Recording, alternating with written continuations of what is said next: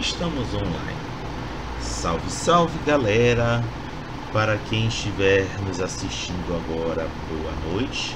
Para quem for nos assistir depois, bom dia, boa tarde, boa noite, boa madrugada. Estamos começando mais um Comentando RPG, é, que é um quadro aqui no canal que a gente pinça comentários sobre as lore sheets da quinta edição de Vampira Máscara.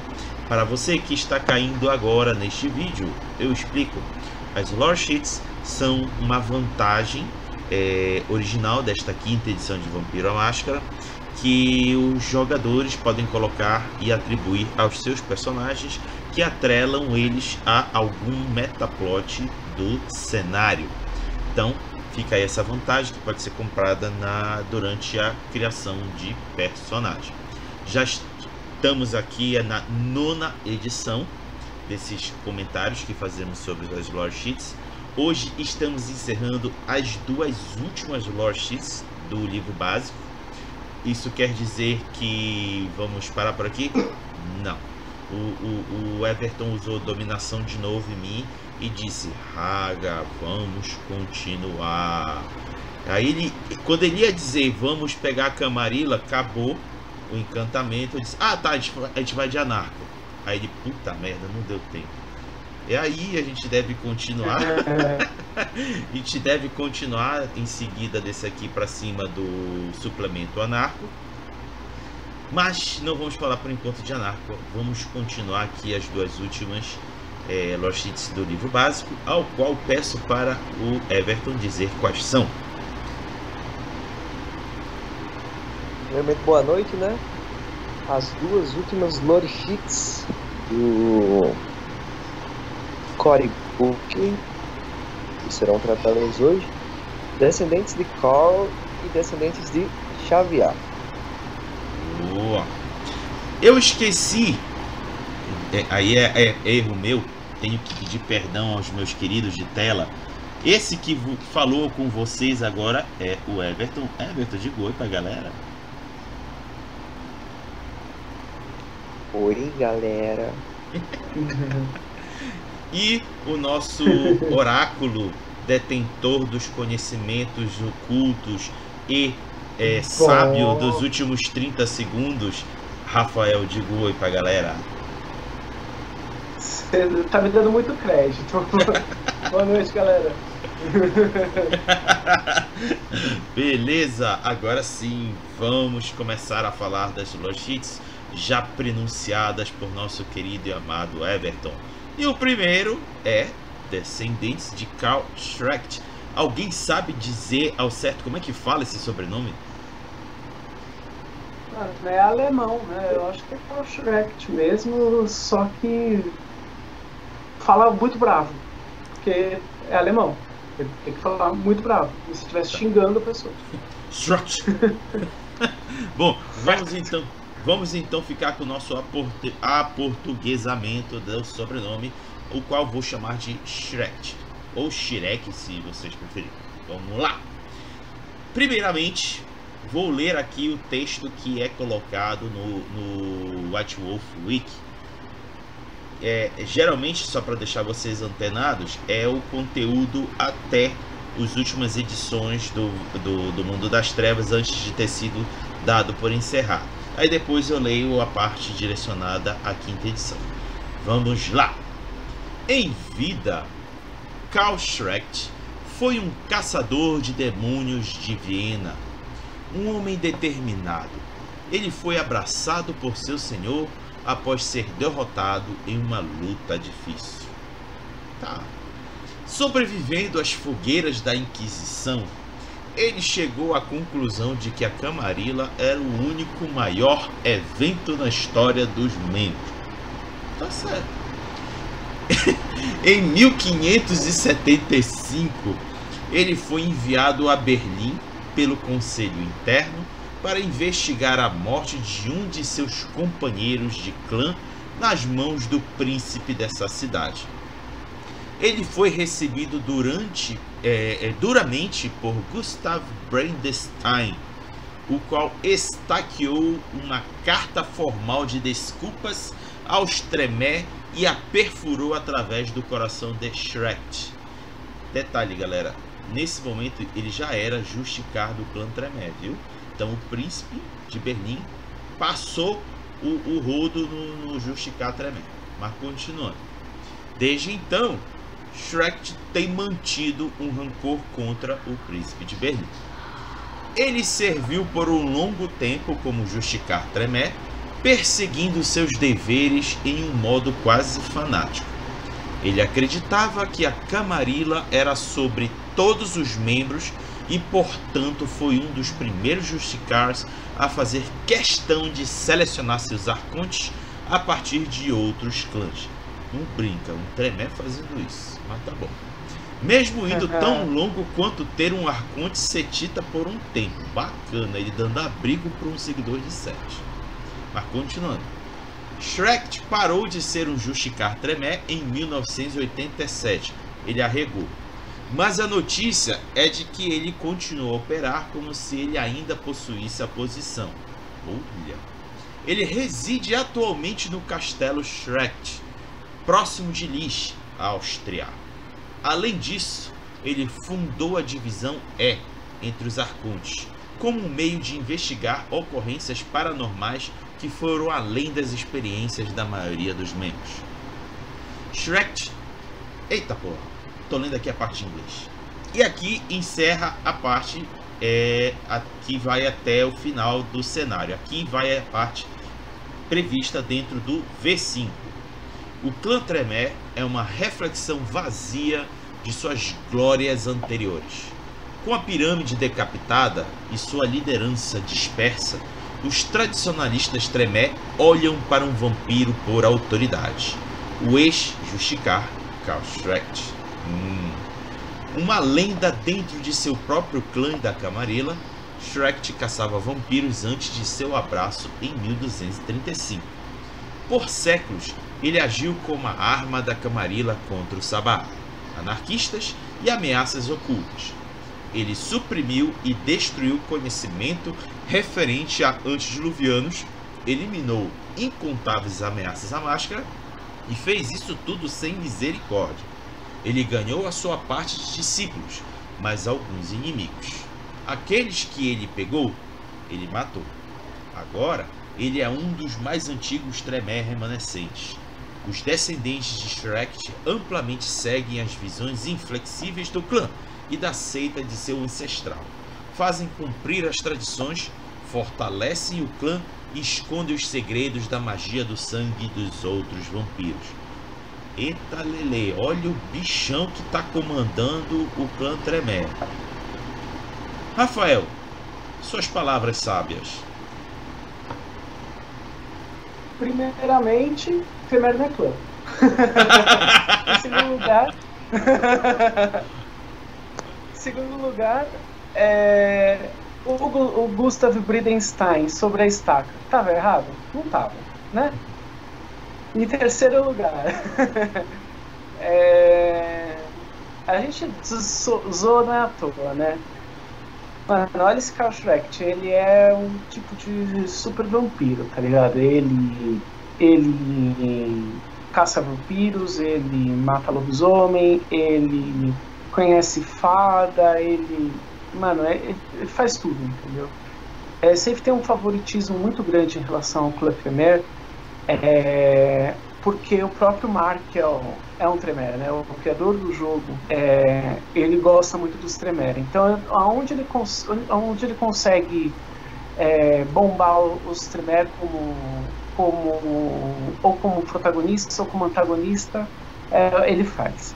E é o caso aqui, né? O cara distou pra cacete, né? É...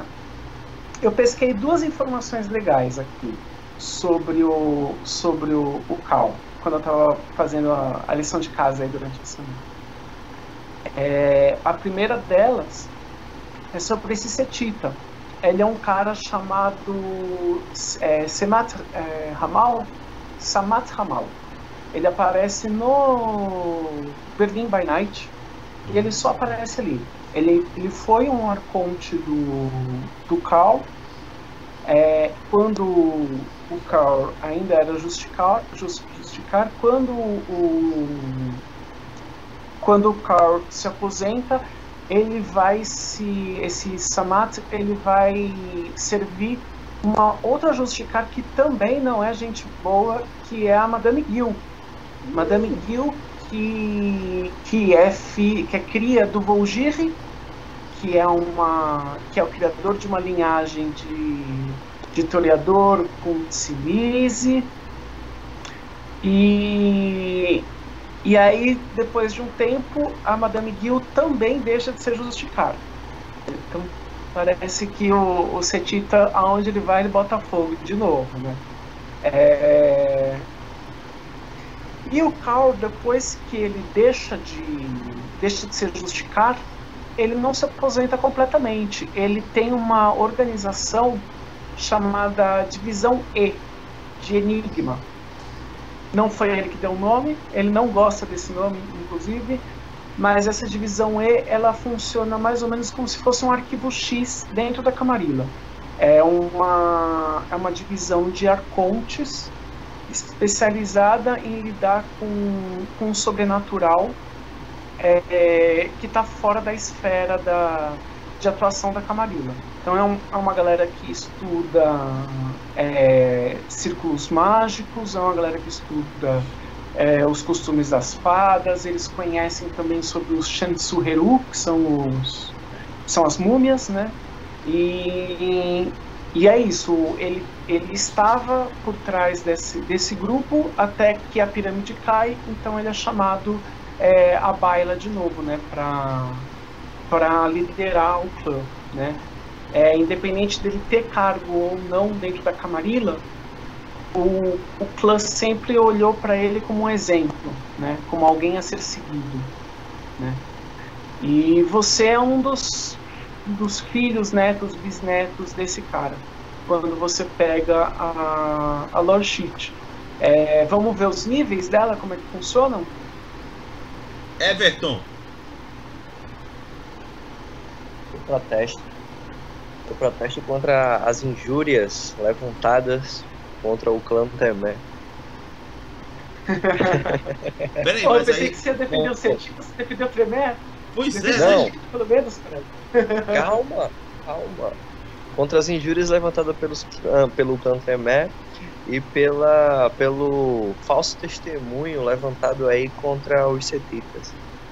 Mas Uh, eu concordo com uh, o protagonismo dos Tremé dentro do jogo. Então, sobre a Lorishit, o pessoal aí explicou muito bem, o Raga e o Rafael, contando um pouco da história e sobre curiosidades. E a Lorishit do Carl, ele, ela tem dois viés, basicamente. Um é que você, com a, per, a da, da pirâmide do clã Tremé, os seus os seus seguidores ali do clã ficaram meio que independentes. Então a Lorishit tenta de alguma forma alinhar o clã de alguma maneira.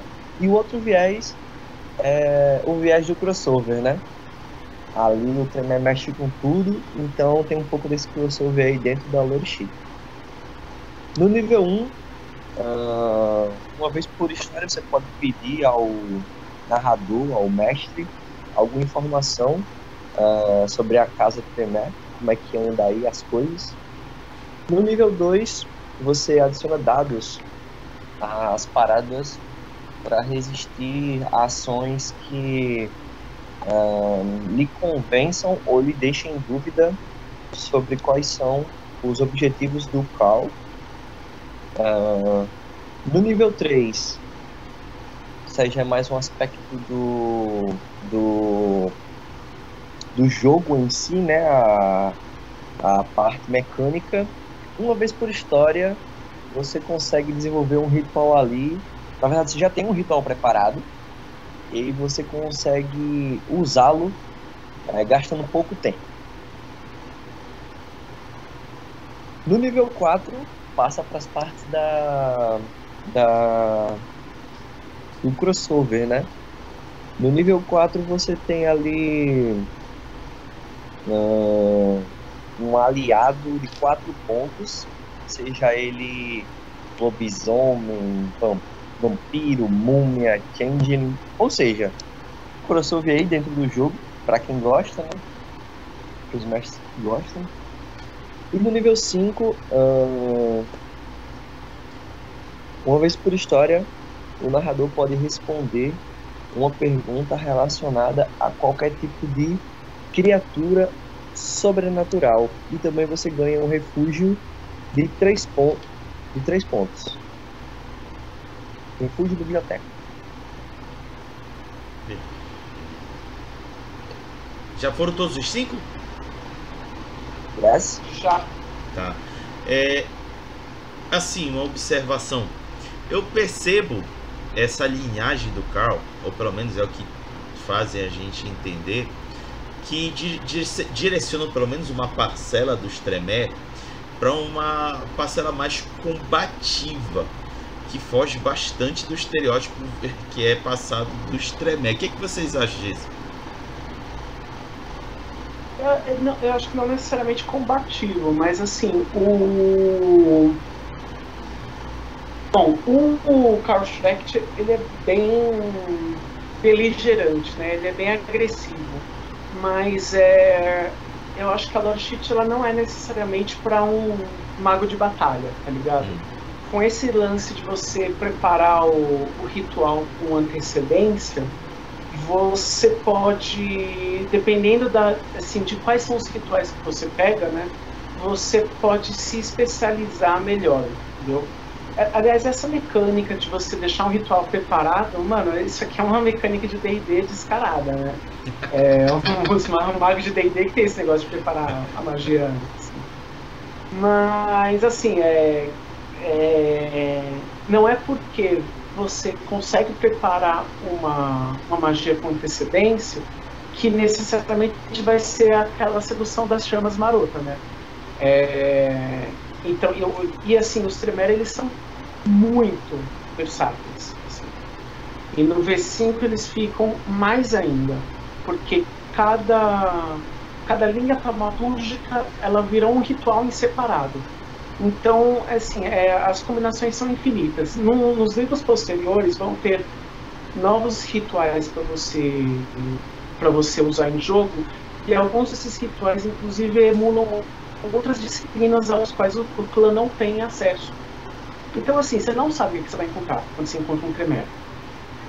É, e o único, único downside, o único revés né, que tem no, na feitiçaria de sangue é que você precisa, como é um ritual, você precisa desse tempo para poder preparar, né? Não é uma coisa que você vai, vai fazer de pronto. São rituais que demoram uma hora, três horas, dependendo do nível do ritual, você vai passar a noite inteira lá preparando a sua macumbinha ali. Então, é, é, esse, essa, essa preparação ritual pode ser, o, pode ser a coisa que vai quebrar o, o teu jogo aí. Então, tanto o mestre quanto o jogador ficar é, de olho quando for pegar esse, esse, esse poder. E fora isso, tem o, o nível 4 que te dá também aliado, um aliado sobrenatural. Então, assim, é muita coisa que, que dá para quebrar o, o, o, jogo. É, favoritismo primeiro, ainda em ação. É, sem contar que isso aqui ela é uma linhagem, o que quer dizer que ela pode ser combinada ainda com outra lore sheet geral. Né? Lá na Camarilla a gente vai encontrar é, as lore sheets da, do, da pirâmide Tremere, que também te dá bônus com ritual. É, aqui no próprio core tem a, tem a lore sheet da Karna, nada impede que você seja um descendente de, do Carl e tenha passado pro lado da Karna. É verdade, ou nada que impede. você tenha a lore sheet da Karna, ou que você tenha a lore sheet da Karna, não porque você a siga, mas porque você a conhece. Uhum. A, a lore sheet dela te dá essa possibilidade. Entendeu? E a lore sheet da Karna, ela, ela é a única lore sheet que quebra a maldição do clã, que faz com que ele com que possa é, fazer laço de sangue e tal. Entendeu? Então percebe que todas as lore sheets que envolvem Tremere quebram. Entendeu? São coisas assim, poderosas. Entendeu? É... Então dá pra fazer, mano, tem muito jogo aí na. Tanto na mecânica quanto na narrativa. Entendeu? E, e aí quando você vê essas coisas, não é à toa que você tem tanta, tanta piada, tanto meme é, de gente que dá hate no, no Tremere. Porque realmente, mano, quando você tem quando, quando você tem essas temáticas é, no jogo, até mecânicas, mano, o cara que, que pega o, o Tremere acaba usando é, você tá no nível pra usar, tá ligado? E aí o cara pega o Tremere vai usar pra apelar. Entendeu? Ele tem tudo isso à mão, por que ele não vai usar? Até eu que não, não gosto de, de ficar fazendo continha, vou, vou pegar um, um Tremere pra fazer, vou, vou comprar. Entendeu? Até eu que sou mais bobo.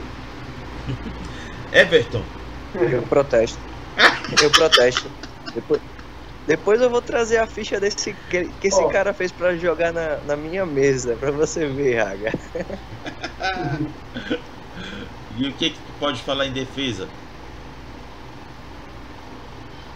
Não, eu, eu, eu, brinco assim sobre protestar, mas eu concordo com o protagonismo primário e com a com jogar para debaixo dos panos o que o clã pode fazer sempre que existe uma oportunidade ali, os Tremere estão sendo. É tipo assim, tá ligado aquela. Ah, o, o, sobre Harry Potter, ele é tão bonitinho, 10 pontos pra Grifinória. É tipo. É tipo o, a, o Tremere. Os Tremere são tão bonzinhos, 10 pontos pro Tremere. Só que não. Né? não, Olha, ó. Tremere e, Tremere e, e Malkavian são dois clãs que quando o jogador pega, o, o narrador tem que ligar o, o, sinal vermelho, tá ligado? Você já fica de olho naquele cara falando, hum, esse vai, vai ser aquele que vai dar problema. Ó, é, eu não vou mentir, eu vou assumir aqui a minha antipatia pelo clã Tremere. Se eu tenho antipatia, é pelo clã Tremere. E quando eu li no V5 que Viena tinha levado o farelo, eu só faltei soltar fogos. Por quê? Por, em função daquilo que o Rafael já falou anteriormente. O clã era tão beneficiado em termos de poderes e mecânica que porra, toda vez que a gente lidava com jogadores, com personagens tremé, a gente sabia que um certo protagonismo iria cair neles. Porque eles podem fazer muita coisa, gente. É impressionante o o alcance de coisas que o plano também pode fazer em termos de poderes sobrenaturais. Mas veio uma contramedida agora no, no V5, assim que eu achei maravilhoso. A mecânica da fome. Meu irmão, realizar coisa com sangue mesmo para tremer é risco de aumentar a fome. Então, bicho, a casa tá pegando para qualquer um agora, inclusive tremer. Everton, Dessa vez tu fala primeiro, o que, é que tu acha disso? Pegou ou não pegou pro Tremé no V5? Cara, sinceramente, hum, eu não, não carrego antipatia pelo clã Tremé, hum, mas eu acho que nas edições anteriores os poderes, do, a falta de, de, delicadeza dos autores em descrever os poderes dos Tremers abriam muitos leques de opções aí. Quizá todo mundo lembra o que era a Sedução das Chamas nas edições anteriores, a Fireball do D&D aí. E eu acredito que essas mecânicas em... Na, nas minhas mesas, Raga, essas, essas mecânicas sempre foram mais apuradas, né? Não eram como eram nos livros anteriores. Então, ah, na questão em game dos Tremere, eu acredito que não tenha mudado muita coisa. Acho que eles nem foram bufados nem foram nerfados. Continua a mesma coisa. E como você falou, os dados de fome são para todos, então não existe o protagonismo Tremere nesse aspecto. Nesse aspecto. Perfeito. Ah, para mim a diferença foi a, a, a, ferramenta da fome. A fome tolhiu a galera que exagerava no uso dos poderes. O que, tu acha, Rafael? Ah, mano, eu acho que elas por elas, porque é, assim, é, o que eles o que eles foram nerfados foi narrativamente. Entendeu? Foi um, foi um recurso da narrativa, foi na história. Eles perderam Viena, eles perderam a pirâmide. Só que assim, quando você vê na mecânica, perder a pirâmide não é um, uma desvantagem. Eles perderam a, a fraqueza antiga, a maldição antiga do, do clã que eles tinham, que deixava eles injogáveis, não dava para você jogar tipo, o Tremere dentro de uma rimista, porque assim, se você joga numa rimista, você. Acho que, acho que foi aqui que, já, que a gente já falou sobre isso. Se você ficar numa rimista, o Tremere ele tem uma outra ele tá com uma outra lealdade ali que você sabe que não é ele tá no, laço certo ali o senhor dele e com o clã dele. Entendeu? Os Tremere estão sempre jogando o jogo deles. Entendeu? E isso está posto. Então, é, isso deixava eles meio injogáveis. No V5, isso foi retirado. E isso é bom. Entendeu? Por mais que dentro da narrativa ter perdido Viena, ter perdido a, a pirâmide tenha sido ruim, na verdade, assim, na, na hora do, do, do, jogo mesmo, na hora de fazer a ficha, na hora de interpretar personagem, isso é bom, entendeu? E aí, no, na, no revés disso, a maldição de, do, do clã que veio é uma maldição que eles não podem fazer laço de sangue, mas eles ainda podem fazer carne salva, é, e isso se torna uma vantagem até. Eu vejo isso como uma vantagem. No, no Fratelei by Night, é, a Eva, a personagem de Premier, ela usa isso como um argumento. Entendeu? Chega um momento em que eles têm que eles têm que ajudar um mortal a se recuperar. Esse mortal já tinha sido traumatizado por já ter sido é, carniçal anteriormente, né? E aí ela vai falar, ó, ó, toma do meu sangue que meu sangue não, não te vicia. Então, olha só que vantagem. Eu posso fazer carniçais que não estão presos por laço de sangue. Olha como o meu sangue é bom. Toma do meu, não toma do dele, não. Entendeu? Olha isso.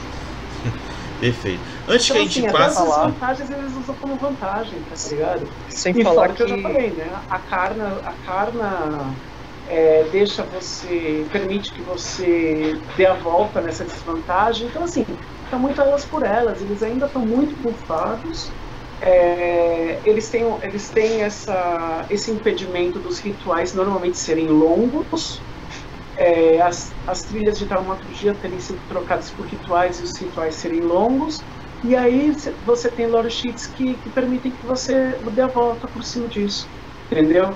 Então, assim, tem várias mecânicas que ajudam quem quiser ser tremendo, entendeu? Sem falar, Ainda. Sem falar que a compulsão dos Tremere, acredito eu, que seja a menos maléfica dentre todas. Ainda tem a questão eu não sei, viu? Eu não sei lembrando? dizer, cara, porque eu não ah. parei pra olhar na, cada uma das compulsões. Mas eu sei que a do, a do meu plano, o plano que eu tô jogando agora com a Sombra, eu sei que atrapalha, viu? Eu não sei a do Tremere. O Tremere é perfeccionismo, né? É. Eu tô. Só, só pra o, o Paga terminar já. Eu tô ali guardando a cena do. Da, da nova mecânica ali da disciplina do, das chamas, os Tremé. Já que o Rafael colocou um personagem filho da puta na minha história. Eu? Eu? Eu nada. eu vou é, usar o personagem filho da puta sou eu. personagem filha da puta sou eu, como é que eu vou jogar se não colocar? Beleza. Beleza, então.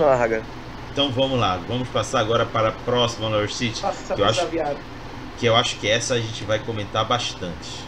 Que é os descendentes de Xavier ou Xavier, se vocês preferirem.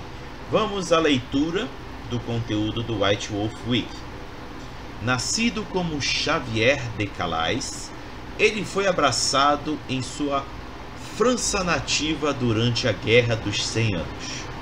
Abandonado por seu senhor, por seu senhor após o abraço, Xavier viajou ao norte para a Escandinávia, onde ele permaneceu como um solitário caçador de monstros por várias décadas.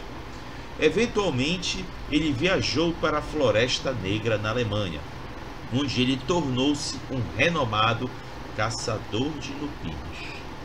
Rapaz.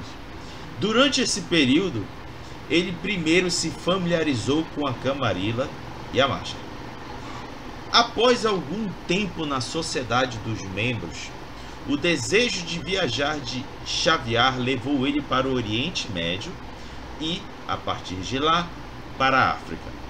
No final do século XVIII, ele viajou para a América do Norte, onde ele rastreou e destruiu o Justicar Gangrel Elijah, o qual havia sucumbido à besta. Quando ele apresentou ao conclave de 1704 a evidência de seu feito, ele foi tornado um arconte e foi indicado para ser o novo Justicar no conclave seguinte, sete anos depois. Ele serviu seu clã como Justicar intermitentemente por séculos. A base de operações dele foi a cidade de Nova Orleans, onde ele recepcionava um conclave a cada três anos.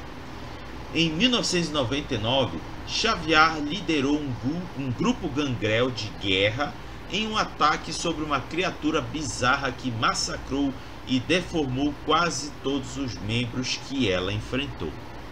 Xavier chegou a acreditar que a criatura era um antediluviano. Quando ele trouxe as suas preocupações à Camarilla, ele foi recusado com a liderança da Camarilla repetindo a sua alegação de que os antediluvianos eram meramente uma lenda. Enfurecido, Xavier anunciou que o seu clã não mais, a partir desse momento, faria parte da seita. Eu lembro que esse momento foi assim marcante quando a gente pegou o material da terceira edição. Ele ficou confiante de que os antediluvianos do mito existem e que alguns deles poderiam mais uma vez espreitar a noite do mundo. Mais uma vez ele começou a agir como sargento, coordenando bandos de gangrel que se levantavam pela causa dele. Ele insistiu que eles permanecessem móveis, pois para um vampiro em deslocamento seria uma refeição mais difícil para os antediluvianos do que aquele que permanece na cidade. E ele periodicamente exigia deles fornecer relatórios de observação do território através dos quais eles haviam recentemente passado. Lentamente, Xavier foi acumulando um enorme banco de dados de atividade sobrenatural. Percebam que hoje a gente está lidando com personagens que lidam com sobrenatural. Claro que esse caçador. banco. É, tudo caçador. Claro que esse banco de dados estava somente na cabeça dele. Xavier não saberia o que era um computador se o inimigo deixasse cair sobre ele. eu mantive esse texto que eu achei engraçado. Mas ele costumava passar horas a cada noite tentando correlacionar relatórios díspares dos bandos sob seu comando. Xavier tentou sem sucesso convencer Kars, o senhor da guerra gangrel da Camarilla, para o seu lado ao lembrá-lo da história do clã e dos presságios que as lendas deles armazenavam para o futuro deles. Kars e Xavier entraram em conflito quando Xavier apoiou o trapaceiro Arconte Bruhá Telbel. Protesto, ele não é trapaceiro. O Everton vai achar graça. Na investigação dele, em uma rede de tráfico de escravos de membros que estava se voltando para o agora solitário clã Gangrel. Juntos, Xavier e Bel surpreenderam e estaquearam Kars e jogaram o corpo dele no Oceano Atlântico. Porra, tanto lugar para jogar? Mas tudo bem. Xavier logo reuniu uma quantidade de gangrés proeminentes, incluindo tanto Inyanga, primogênito de Chicago, quanto Mark Decker, o príncipe de Milwaukee, para se aliarem contra os diabolistas Bruhá marionetistas de traficantes de escravos. O pequeno exército gangrel que eles reuniram apoiou eles em seu assalto no principal complexo, complexo de traficantes. Embora os traficantes estivessem quebrados e seus líderes destruídos, o antigo Trubruhá infernalista, meu Deus do céu, foi capaz de matar Xavier usando ai, uma pira ai. funerária, subsequentemente cortando fora o coração deles e comendo no ápice da batalha. Antes que eu entre agora no conteúdo do V5, eu quero fazer um comentário. Que personagem bizarro. Meu pai amado, mas tudo bem, vamos lá. Eram os anos 90. É. Os Linha do belos anos V5. 90. Linha do V5 agora. Ninguém, mesmo os companheiros Gangrel, deu ouvidos a Xaviar na primeira vez que ele falou. Percebam, galera, aqui um adendo. Isso foi mantido da terceira edição para o V5. Isto colocou em marcha uma convocação dos maiores jogadores da Camarilla por outro membro para tomar conhecimento dele. Ele falou de ter interagido com um dos antediluvianos e visto a sua coterie inteira comida viva por esta criatura mitológica. Olha a diferença. Para quem já leu o- esse trecho do, do, do antedilu- dito antediluviano que ele diz ter enfrentado, em nenhum momento a- o, essa criatura é, diablerizou ou comeu os gangrel. Ele simplesmente varreu eles da, do- do- da face da terra. Mas aqui está dizendo na Lost Sheet que ele comeu. Mas prosseguindo. É, ele acusou a Camarilla de perfídia contra os seus membros e deixou de lado a sua função de justificar Gangrel. As notícias viajam lentamente entre os Gangrel devido a um clã com pouca hierarquia e falta de uma efetiva rede de comunicação. Lentamente, os Gangrel seguiram Xaviar para fora da Camarilla, alguns tornando-se autarcas, enquanto outros finalmente se juntando aos anarcos. Os Gangrel agora compartilham uma culpa em comum por sua descrença inicial das alegações de Xavier e reação lenta à sua proclamação, pois ele encontrou a morte final logo após. Poucos sabem se a Camarilla ou alguma outra agência matou o poderoso Gangrel, mas todos sabem que seu ancestral estava errado. Agora, eles assumem a sua tocha e tentam trazer os Gangrel para a luz bruxuleante da verdade. Eis que chega ao fim desse longo texto e remeto ao nosso oráculo aos seus comentários. Ah, então, Xavier de Sincal, né? Bom, primeira informação aleatória, né? É, o Xavier, ele é de Calais. Calais foi um... acho que é Calais que fala. Calais foi uma das batalhas mais importantes da, do começo da Guerra dos 100 Anos, né? Ela, ela foi uma, ela era uma cidade da Normandia, ficava próximo do, ficava próximo ali do Canal da Mancha e foi fundamental para que o rei da Inglaterra pudesse vir para a França para conquistar. Então ele é, foi um cerco longo. É, a Inglaterra venceu pela, é, pela fome. entendeu? Eles deixaram o, o povo da cidade é, passar fome. Foi assim que eles conseguiram. Então foi um cerco bem longo. É, então assim foi isso que foi isso pelo, pelo que ele passou, né? E, e mais tarde ele, ele ele fica também quando ele já está no posto de justicar e quando ele já está na máscara, né, saindo da Idade Média, ele passa o tempo em Nova Orleans, que é uma cidade que tem bastante da, da língua francesa, né? É uma cidade que já foi francesa também. É, então talvez assim para quem para quem porventura for colocar o, a- o próprio Xavier na, na, na, na crônica, de repente é legal usar essas, essas coisas da cultura da cultura dele francesa e tal. Se bem que ele não parece ser um cara muito eloquente, é um cara mais povão, né? É, mas de repente ele pode ter um, um sotaque que ele não perdeu, alguma coisa desse, nesse sentido. Né? É, agora sobre, sobre o Xavier. O Haga já falou sobre já falou sobre a sobre o contato dele com o que ele disse ser um antediluviano. Dependendo da versão que você for for ver aí, porque esse encontro tem duas versões, né? É, a versão do Do do romance? Novel Saga, é, dos romances, não foi um antediluviano porra nenhuma, né?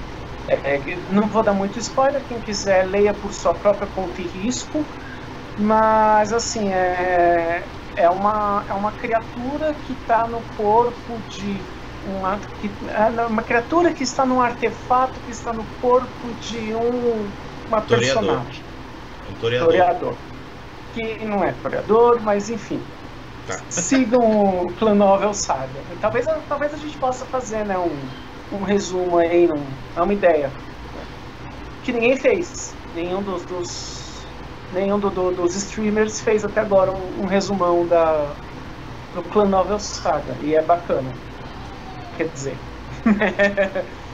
é... Bacana, Mas mas enfim, não era um. Não era um, um antediluviano coisa nenhuma, entendeu? É, E aí no fim ele morreu, tipo, velho, ele foi ignorado pelo próprio clã. Eu sempre falo que, o- que os Gangrel, e, não, e eu não sou o único, os Gangrel foi meio- foram meio que, que ignorados no Metaplot. É, E quando eles aparecem, é pra apanhar, né? Não foi à toa que, o- que eles saíram da Camarilla, né? Eles são usados constantemente como bucha de canhão. Bucha de né? canhão. Eles foram usados na, na guerra contra o Sabá e depois foram usados novamente, né? É, uma personagem do uma personagem da, dessa- do clã Novel e que é fundamental também para o Xavier, é uma personagem que salva a vida dele, é a Ramona. A Ramona, vocês vão ver ela, ela no LA by Night. Entendeu? É uma gangrel que treina uns ratos e que faz. que na verdade é ela que conta é, a história, né? Ela faz o, o resumo do capítulo anterior tal. Ah, então a Ramona já é uma conhecida de quem acompanhou LA by Night. Demorou um tempo para eu ligar o nome à pessoa quando eu fui ver.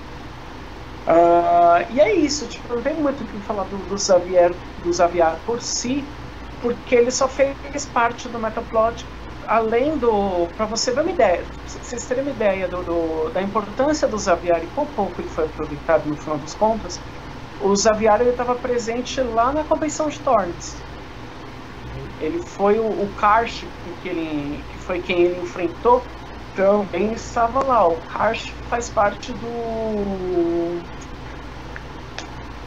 Transylvania Chronicles também. Todos, todos os, os Gangrel importantes do Metaplot estiveram no Transylvania Chronicles, no, na convenção de Thorns e depois apanharam e morreram. Aparece muito pouco sobre os Gangrel. Então eu realmente eu não conheço muito sobre os Aviar. Ah, mas, sei lá, fica aí. Então, vamos às lore sheets. Diga lá, Everton. Ah, levantou-se aí na comunidade esses dias, né, a, a grande, o grande embate entre vampiros e lobisomens e outras criaturas sobrenaturais. E aí falamos dois, dois caras hoje que eles matam lobisomens assim. Matam lobisomens. Facilmente, né? É, Ah, mais é. fácil. É, mata. Faz Então, tudo. a gente não falou, a gente resolveu não falar sobre isso, mas eu vou revelar. O, o Carl ele subiu uma geração, não se sabe como, diablerizando um lobisomem. Lobisomem. É, quando tu falaste, caramba.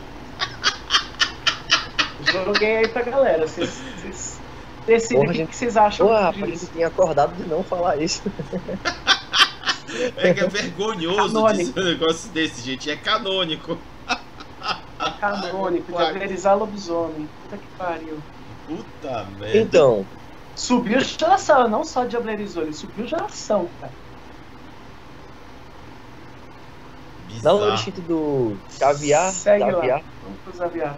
ahn, a gente pode encontrar uma parte da sheet voltada a, a o próprio clã Gangrel, né?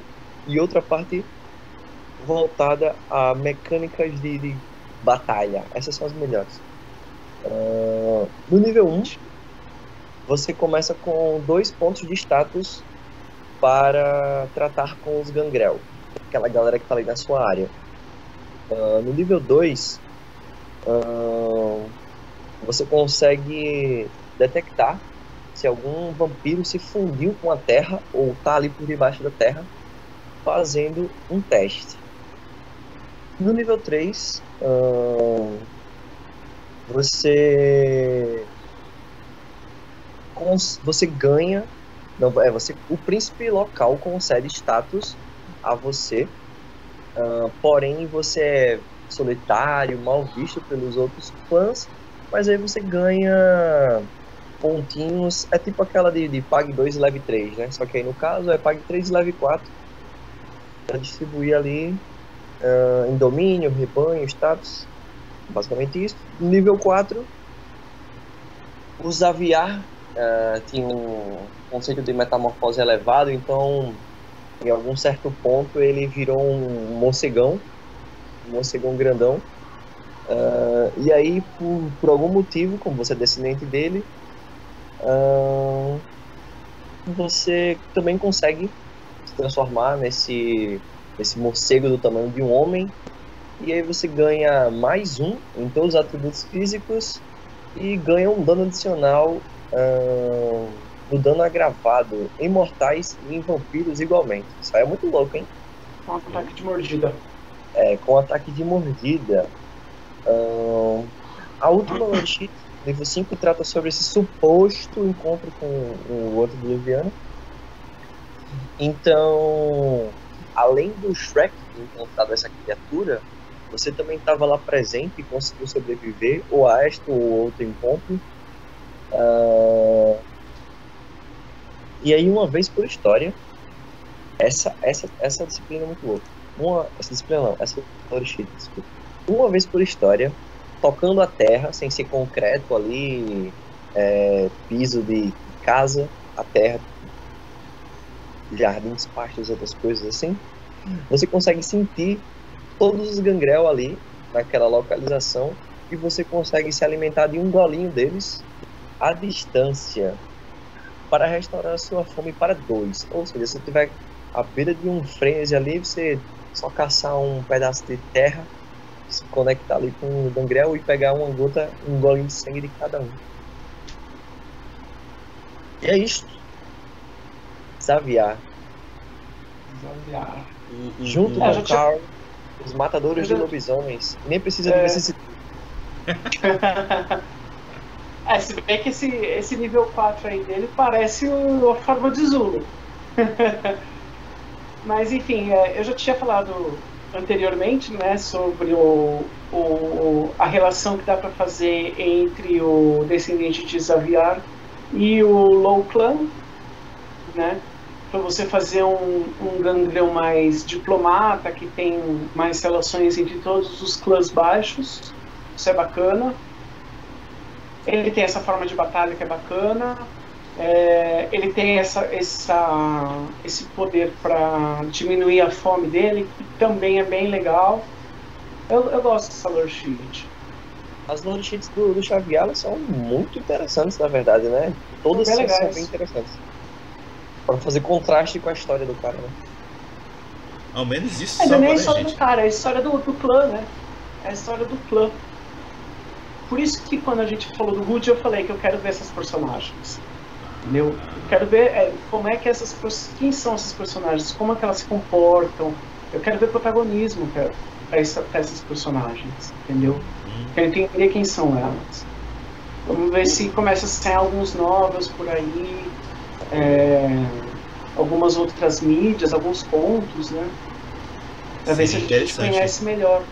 Seria interessante lá pra frente eles começarem a lançar novel, mas acho que vai ser. Vai, se é. sair vai demorar, viu? Porque pelo ritmo que tá saindo as coisas, acho que pode ser que nem saia. O... É, eu acho que eles estão focados em áudio. Uh, em áudio. É, é, que eu tô pensando no, no audiobook que saiu, né? Eles estão, mas eles estão focados no, em jogos, né? É, o foco deles é mais o videogame. Na realidade, todo esse cenário que a gente está pegando de RPG é, é muito mais de estabelecimento de pano de fundo para os jogos.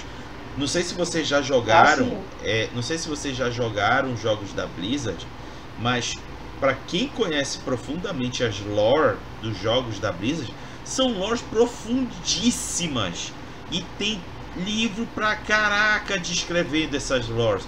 Mas a galera que joga não tá nem aí. Boa parte dela. Por exemplo. Eu conheci o, Warcraft antes de virar o World of Warcraft.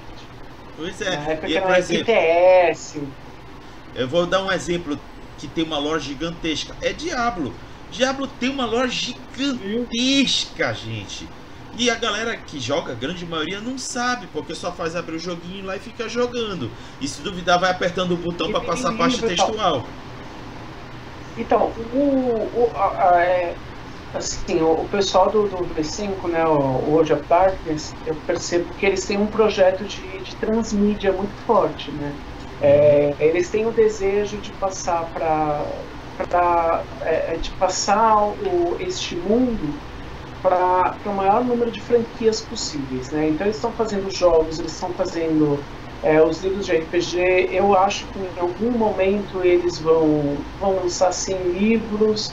Já lançaram audiobook, já é, já jogaram, já passaram por videogame. Se eu não me engano, está em pré-produção é, o filme. Então assim, A eles série, querem. Não é filme, série. Série, É né? série, né? É verdade, é série. Então, assim, eles querem alcançar o maior número de mídias possíveis, que é aquela fórmula da, da Disney Marvel, né? Uhum. É, que é um negócio que dá certo, entendeu? É, dá certo. Muito Eu simples, ouso né? dizer, eu ouso dizer que a quantidade de conteúdo que tem desde a sua criação até hoje para Mundo das Trevas, aí colocando lobisomem, mago e toda a turma que vem junto, cara, se conseguirem colocar um produtor de qualidade e, um- e o pessoal que saiba montar, isso viraria fácil um- uma série tipo como a Marvel tá fazendo com é, é, minto, como a diga Pede um, John Fa- Favreau aí, né? O cara que é o, o mago da Marvel, né? Isso. Que aí consegue fazer uma linha, tem assunto para vários filmes e várias séries. Nunca, praticamente É não teria assim, fim. Eu acho que nem tudo funciona em todas as mídias. Né? Sim. É, a gente teve dois exemplos aqui hoje, né? Tanto o Schrecht quanto o Xavier são histórias que não funcionariam num filme, numa série, mas podem funcionar num, num desenho animado, num, num jogo de videogame, mas nesses mais é, de ação, entendeu? É, então, assim, eu, é, eu, mas eu acho que o mundo das trevas ele tem núcleos que funcionam nessas diversas mídias, Hum. entendeu? Então, assim, eles têm núcleos dentro do mundo das trevas que pode funcionar numa série, eles têm núcleos que podem funcionar em desenhos, em quadrinhos, em. Aliás, não falei dos quadrinhos, tem os quadrinhos. Tem os quadrinhos. É, Então, assim, tem, tem pra onde ir. E eu acho bacana isso. Só que eu tô ansioso pra ver logo, né? Eu quero É. ver esses caras coisa, entendeu? Eu não quero saber da Cecily Bane no, do Winter Sleep, eu quero saber do Woody, eu quero saber do onde preparar o, a Fiorenza, eu quero, quero saber dessa galera, entendeu? Eles estão adicionando novos personagens conforme eles vão adicionando novas mídias e não estão resolvendo os personagens que tão, já estão aí, entendeu? Everton, su- suas opiniões. Eu concordo com o Rafa, mas. ah, eu também sou daquele cara que se preocupa com a quantidade de material que pode sair. Uhum. Porque foi um problema já nas edições anteriores, né? O pessoal se perdeu aí na quantidade de material já. Uhum. Então eu me preocupo assim com a quantidade de. Ah, já estou preocupado com as coisas do V5 que já estão saindo aí.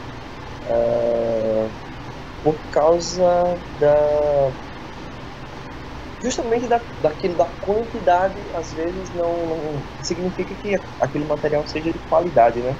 Uhum. Ah, Com certeza. E, e aí foi, acaba acontecendo o que o Rafael falou, tem tanta coisa ainda que pode ser explorado, mas não, vamos criar mais quantidade, vamos aumentar o tamanho dos nossos personagens, a nossa É, eu creio que assim, o revés do, do, do- do- o revés da, da, gestão da marca é essa, né? Tipo, é, o, o ritmo do, do lançamento dos, dos livros de jogo mesmo tá até mais lento por causa disso, imagino eu por causa disso, né? Que esse seja um dos motivos. Você teve o Bloodlines 2 que enrolou, enrolou, enrolou, depois eles cancelaram. É, aí tem aí o Song, no meio do caminho tem a, teve o Interstiff. Então assim, a gente ficou muito tempo sem livros, mas a marca não ficou parada. Exatamente. Então a marca está sempre se movimentando. É, então eles estão correndo atrás da, da pré-produção da série. Então assim, a marca ela está se movimentando, independente do jogo. Entendeu? Independente do jogo quero- de RPG. Eu quero ver muito essa série. ah, sobretudo fora dos jogos, né? Da, da parte relacionada ao RPG, eu quero ver muito a série. Mas também não estou levando nenhum tipo de, de Expectativa. pré-conclusão ou expectativa. ah, porque se a gente leva muita expectativa, ah, acaba que se não é atendida, Se frustrar, né? É, se frustrar É, e a gente com aprendeu- olhos negativos, né? A gente aprendeu com Bloodlines 2. Vai sair quando tiver que sair. E se não Uhum. sair, não saiu. É Sim. isso. Não, mas apesar é de que uma a, né? apesar de que a produtora que foi chamada para fazer a série, ela é muito competente, que afinal de contas é quem produziu The Expanse. É, é, acredito que vai sair, eventualmente E é vai um sair. serião, hein? Tem que se Com certeza. um serião. Com certeza. Então eu tenho boas expectativas, é, mas onde reside a minha expectativa? Sair vai sair. Agora eu não crio expectativa de que eu vá gostar. Eu tô aberto ao que Agora, vai quando e chegar. como, né? Exatamente, eu tô aberto ao que vai chegar. A minha, as minhas expectativas hoje, por exemplo, já falando em série, é mais a pegada que eles vão dar à a, a, série. Que tem tanta pegada dentro de Vampiro à Máscara, tem tanta vertente, que não dá pra você chegar e dizer, não, Sim. vai ser nesse tom. Não tem como, cara. Não tem, tem vários tons de cinza nesse Vampiro à Máscara já publicado em vários livros para para você Sim. emplacar o que é que vai ser. ah, é bom, eu posso falar do que eu gostaria, né? Uhum. Eu acho que se você pegar um, um clima meio do Sin City, assim, aliás, o Sin City é um dos filmes mais bem adaptados de quadrinhos, assim, né? Eles, eles cons- conseguiu pegar na veia o que, que o Frank Miller escreveu, né? É, Frank Miller, não tô falando desse, é, Frank Miller. O que, que o Frank Miller escreveu? É, então, assim, é, e eu gosto daquela, daquela vibe meio no ar, assim, entendeu? É, a estética também do filme era muito boa. Então, se você pegar um, um esquema assim, eu acho que rola, hein? Acho que rola e rola da hora. Cara, se eles se eles abordarem o tema principal do Vampira Máscara, que é o horror pessoal, a degeneração, já vai estar já vai tá uma obra ali é, no mínimo, no mínimo contextualizada, né? Sim, sim, sim, sim. É que não sei, mano. Ó, bom, assim, ó, hoje eu sei que. é, hoje eu sei que se, se eles pegarem nessa veia, vai ter público. Entendeu? Porque a gente já passou por diversas séries que, que, que não subestimam o público e que deram certo. Entendeu? Conseguiram seu espaço.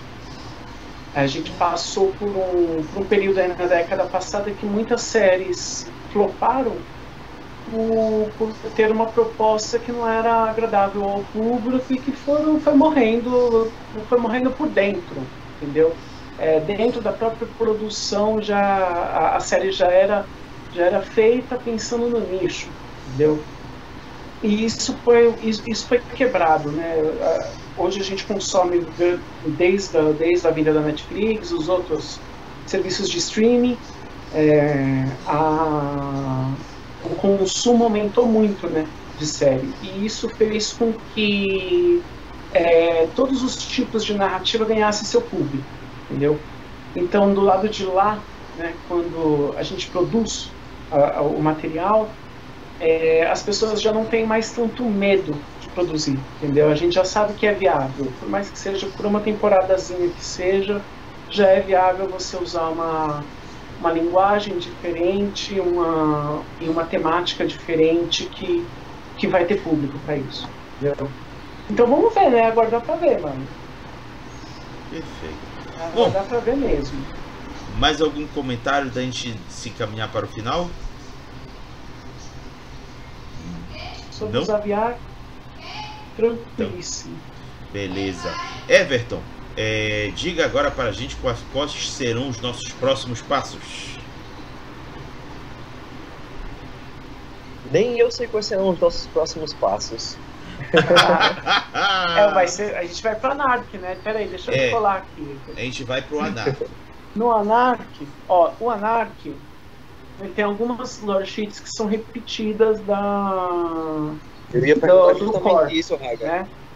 Eu ia perguntar justamente isso. Então a Não, gente pode o que comentar. tá repetido a gente. coisas O pra... o que tá repetido a gente não faz. A gente já fez. É, não, a gente não vai fazer, mas assim, só é, fazer o disclaimer, né, de que ó, essas sheets também estiveram aqui, Sim, sim. mas o começo, se a gente for fazer na, na ordem que está ali no livro, a primeira, as primeiras sheets são Salvador Garcia, Uhum. da hora, Agatha Stark, ela é uma novata, que fala bastante dela já no próprio Anark, ela já tem bastante, ela, ela já tem bastante fala no próprio livro do Anark, e um velho conhecido nosso que é o Resha Ruhatsi, que é o, o personagem assinatura dos Setitas. Eu queria propor o seguinte pra vocês, bora ver se vocês topam. Eu gostei muito mais da gente fazer duas por vídeo do que três. Parece que três foi meio corrido. Duas a gente estende o bate-papo. O que, que vocês acham? Gosto das duas.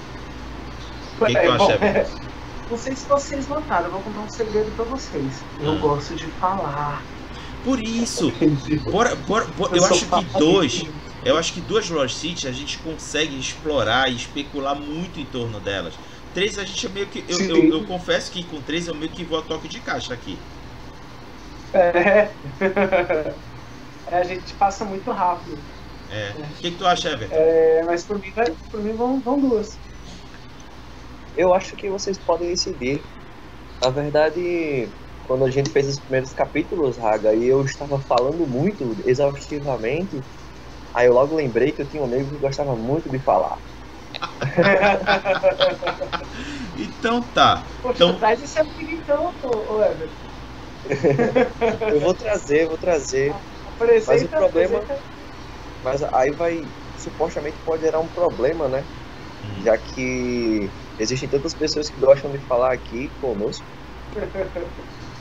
Não, traz ele, mano. Eu sou tímido, Traz. eu quase não falo.